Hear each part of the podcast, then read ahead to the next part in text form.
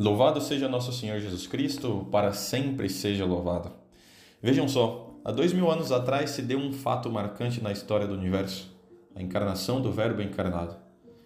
E que graça tão grande foi essa, não? Deus se dignou descer à terra, tudo isso para quê? Para nossa salvação e por puro amor dele para conosco.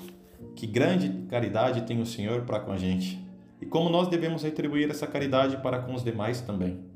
E sobre isso, sobre este aspecto da liturgia de hoje que eu quero falar. A caridade.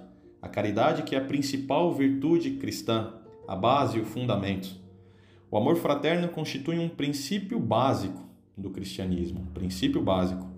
Dizia sabiamente o nosso fundador que um mais um não são dois, mas são dois mil, ou seja, um soldado apostólico mais outro soldado apostólico tem força de dois mil no campo da evangelização.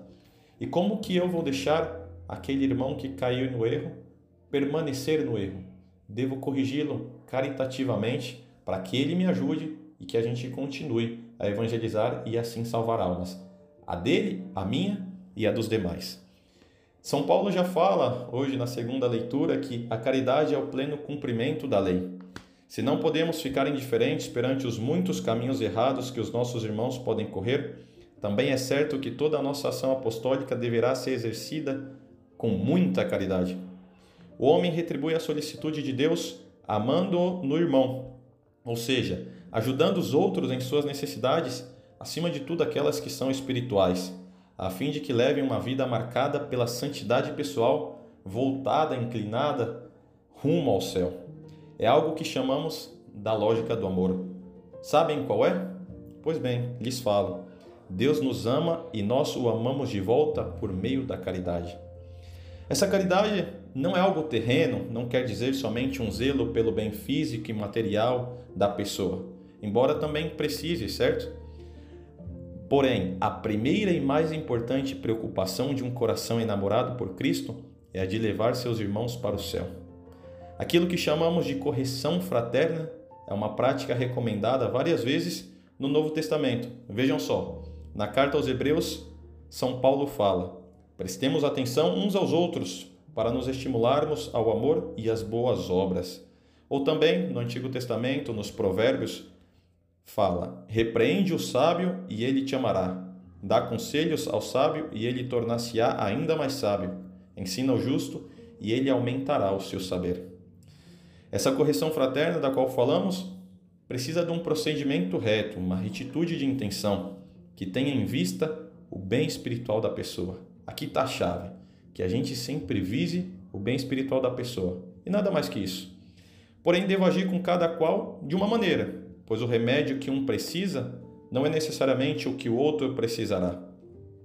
É necessário que o educador veja com toda a prudência quais são os que precisam de algo mais brando e suave como leite, como água, e quais são aqueles que precisam de um alimento mais forte, sólido, robusto, que endureça um pouco mais. Pois é preciso cuidado para não quebrar a cana já rachada e apagar a chama que fumega, dizia Isaías. Querem um exemplo concreto? Algo que ocorreu? Vejam sempre os santos. Pois bem, sempre os santos estão na nossa vida e são exemplos para a gente, são modelos modelos de santidade no qual nós devemos seguir. Havia um missionário que tinha por nome de batismo Joseph. Nasceu na Bélgica, fez parte da congregação dos Padres dos Sagrados Corações de Jesus e Maria, onde adotou o nome de Damião e, a partir de um pedido da igreja, teve sua vida transformada. Esse foi São Damião de Molokai. Certa vez, um bispo da Havaí, um arquipélago do Pacífico, Estava em Paris e aí ministrava algumas palestras e desejava conseguir missionários para a região de Molokai, esta região na qual São Damião viveu fim da sua vida. Esse bispo falava da realidade do local, que as autoridades faziam de depósito de leprosos, já que havia certa dificuldade de acesso, garantindo assim que os doentes não saíssem, ou seja, os leprosos que estavam nessa ilha não podiam sair não podiam ter contato com outras pessoas. O governo os privou dessa maneira. Então, para que eles recebessem algum auxílio sacramental, era necessário, necessário que algum missionário se oferecesse, fizesse esse sacrifício por amor, por caridade, para estar nessa ilha. Pois bem, Damião, recém-ordenado, percebe que o apelo do bispo vinha primeiramente de Deus e decidiu que iria a Molokai. Ou seja, ele viu que era uma graça que Deus estava colocando na sua alma. O Espírito Santo o chamava. E ali Damião se estabeleceu junto com outros três missionários e começou a cuidar do povo, a dar os cuidados mínimos, um enterro decente àqueles que estavam jogados pela ilha. Damião viveu lá até 1885, dez anos depois de sua chegada. E após colocar seu pé numa bacia de água quente, percebeu que nada sentia e ali teve a certeza de contrair a lepra. Ou seja, dez anos depois que chegou na ilha, viu, sentiu que não sentia e aí viu que contraiu a lepra. Porém, ainda assim, com a lepra, continuou. Seu, seu ardor missionário era tão grande, seu amor pelas almas, sua caridade para com os outros era tão grande que continuou a ajudar a evangelizar. E somente seis anos depois de contrair a lepra, veio a falecer aí.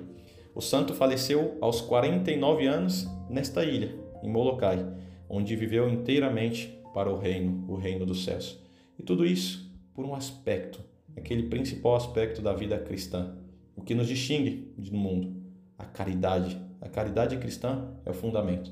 Então, se nós a temos, vamos para o reino do céu, vamos levar a outros, porque nós vamos atrair aos demais. Então, que nesse dia nós saibamos pedir a Nossa Senhora, a Virgem Maria, aquela que é a rainha da caridade, a graça de poder ser caritativos e saber corrigir os nossos irmãos quando precisem.